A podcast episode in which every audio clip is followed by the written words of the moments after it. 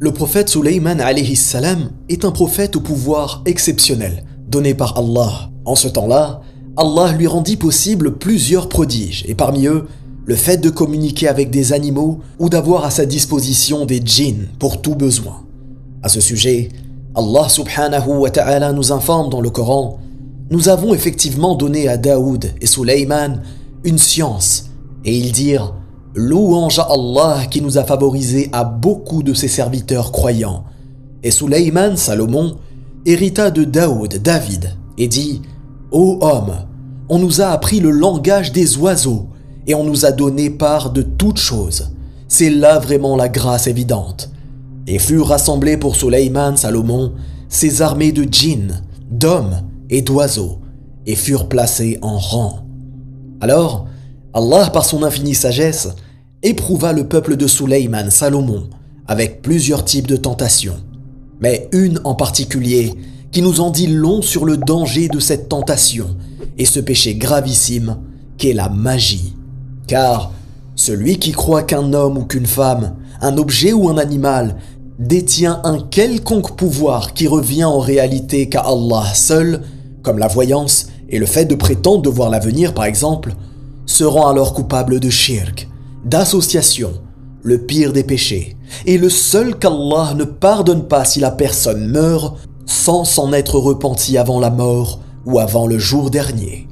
Ainsi, Allah subhanahu wa ta'ala nous informe dans la sourate Al-Baqarah au verset 102 Et ils suivirent ce que les diables racontent contre le règne de Suleyman, alors que Suleyman n'a jamais été mécréant, mais bien les diables. Ils enseignent aux gens la magie, ainsi que ce qui est descendu aux deux anges Harut et Marut à Babylone.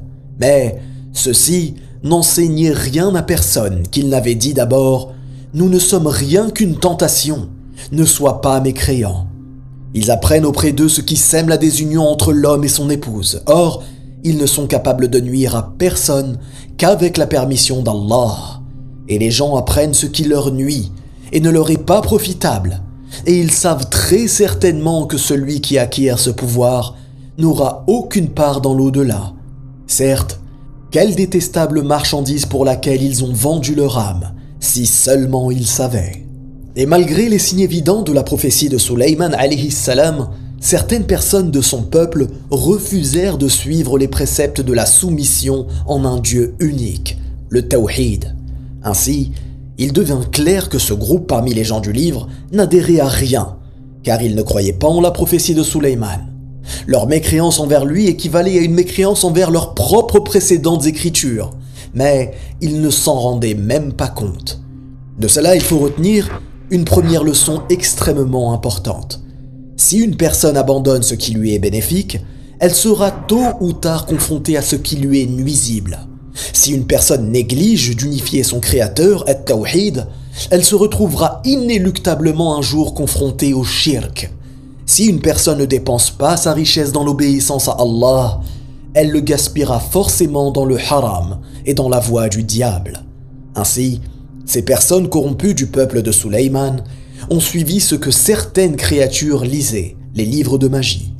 Ces créatures ont apporté la magie aux gens et ont menti en disant que Suleiman l'utilisait et avait acquis un grand pouvoir grâce à elle. Car en réalité, Suleiman alayhi salam, Salomon, n'a pas utilisé la magie.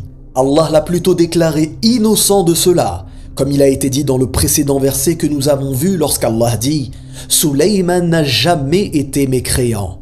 En réalité, ce sont plutôt les démons qui ont mécru. En faisant cela, il n'enseigne aux gens la magie afin de les égarer et par leur empressement à tenter les fils d'Adam. La bonne question à se poser est est-ce que la magie existe réellement? Eh bien la réponse est oui, comme le prouve ce précédent verset. La deuxième bonne question à se poser est pourquoi Allah a-t-il permis que la magie existe si c'est une mauvaise chose? Eh bien, la réponse est qu'il a permis à la magie d'exister tout comme l'alcool, la fornication, les déviances sexuelles ou les drogues afin d'éprouver les êtres humains et d'être une tentation pour eux. Tout ceci afin de distinguer le bon grain du mauvais grain. Tout comme Allah subhanahu wa ta'ala nous en informe dans la sourate Al-Mulk lorsqu'il dit Celui qui a créé la mort puis la vie afin de déterminer qui d'entre vous est le meilleur en œuvre. Maintenant, quel est le dalil, la preuve religieuse, que la magie sert à tenter et à éprouver les êtres humains et djinns? Eh bien, encore une fois, le verset 102 de la sourate Al-Baqarah que nous avons précédemment vu lorsqu'Allah dit Mais ceci n'enseignait rien à personne avant qu'il n'ait dit d'abord nous ne sommes rien qu'une tentation, ne sois pas mécréant. Allah nous informe donc que des créatures parmi ces créatures enseignaient aux gens la magie, tout en veillant au préalable à les prévenir de la mécréance que cela renferme. Plus encore, tout en veillant au préalable à les prévenir qu'ils ne sont qu'une tentation dans le sens une épreuve d'Allah. Vous allez me dire, pourquoi est-ce qu'il dit ces créatures? Et pourquoi est-ce qu'il dit pas les anges Harut et Marut explicitement? Ou bien les shayatin Eh bien, la réponse est très simple. En réalité, les savants ont divergé sur le sens de ce passage du Coran. En l'absence de ponctuation, ce verset peut effectivement être compris de deux façons différentes, comme nous en informe Sheikh Sa'di rahimahullah. Certains savants ont estimé qu'Allah n'indique pas que Harut et Marut enseignaient la magie, et d'autres, qui sont majoritaires, soutiennent que Harut et Marut sont bien des anges qui ont été envoyés pour éprouver l'être humain à travers la magie. En tout état de cause entre vous et moi, ceci ne nous est absolument pas fondamental et utile, car peu importe qui a enseigné la magie, on doit retenir qu'Allah lui a permis d'exister afin de nous éprouver. Et vous allez me dire, mais nous éprouver à travers quoi exactement? Eh bien, une femme subit de l'infidélité Va-t-elle aller voir un marabout, un faqih ou un sorcier? Ou va-t-elle pleinement demander l'assistance et l'aide d'Allah? Un homme souhaite à tout prix un poste dans une entreprise? Va-t-il se procurer un talisman chez un devin? Ou va-t-il consulter son créateur pour lui demander de lui faciliter toute chose bonne pour lui dans ce bas monde et dans l'au-delà? Ou de lui éloigner toute chose néfaste pour lui dans ce bas monde et dans l'au-delà? Voici la raison de l'existence de la magie, comme nous en informe Allah subhanahu wa ta'ala. Ce groupe d'infidèles parmi le peuple de Suleyman pratiquait la magie, enseignée par ces créatures. Ainsi, Allah mentionne les mauvaises conséquences de la magie en disant Ils apprirent auprès d'eux ce qui permet de semer la discorde entre un homme et sa femme, preuve encore une fois que la magie est une réalité. Pour finir, et afin d'être parfaitement informé au sujet de Harut et Marut, le premier avis disant que les anges Harut et Marut n'ont pas apporté la magie est l'avis de l'imam al-Qurtubi qui a dit Telle est l'interprétation la plus correcte et ce qui a été dit de plus exact.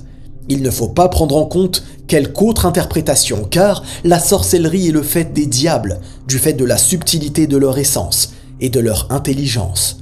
Concernant le deuxième avis, la plupart des ulama ont cependant dit qu'il s'agit bien de deux anges qui ont par la volonté d'Allah éprouvé ce peuple. Le Shir Salih al-Fawzan a dit La majorité des ulama est d'avis qu'il s'agit de deux anges descendus du ciel pour éprouver les gens. Ils enseignaient la sorcellerie aux gens afin de les éprouver. C'est pourquoi il conseillaient ceux qui voulaient apprendre la sorcellerie en leur disant Nous ne sommes rien qu'une tentation, ne sois pas mécréant. Il conseilla ainsi les gens en les informant que la sorcellerie était de la mécréance et qu'il ne fallait pas l'apprendre. Celui donc qui s'avançait pour apprendre de son plein gré dévoilait ainsi sa corruption et son mal. Selon la majorité des savants, il s'agit donc de deux anges descendus du ciel pour éprouver et tester les gens. Enfin, il existe même un troisième avis. Certains savants récitaient ce verset en changeant la voyelle du lem en kasra, en disant Wama unzila al malikain au lieu de dire al malakain, les désignant ainsi comme des rois parmi les humains. Car comme vous le savez, le Coran a été manuscrit sans voyelles, qui sont apparues bien plus tard. Cependant, l'avis précédent est le plus connu et le plus évident. Fin de citation. Encore une fois, et c'est important, ceci ne change rien à ce que l'on doit retenir. Allah a permis à la magie d'exister afin d'éprouver tout simplement ses créatures, afin de voir qui parmi eux unifie son créateur, At-Tawhid, en s'éloignant du shirk, son contraire, le polythéisme. N'hésite pas à partager cette vidéo à ton entourage qui leur sera certainement bénéfique. Je te dis à très bientôt, Inch'Allah, pour une nouvelle vidéo. Wallahu a'lam. Barakallahu fikum. Wassalamu alaykum waRahmatullah.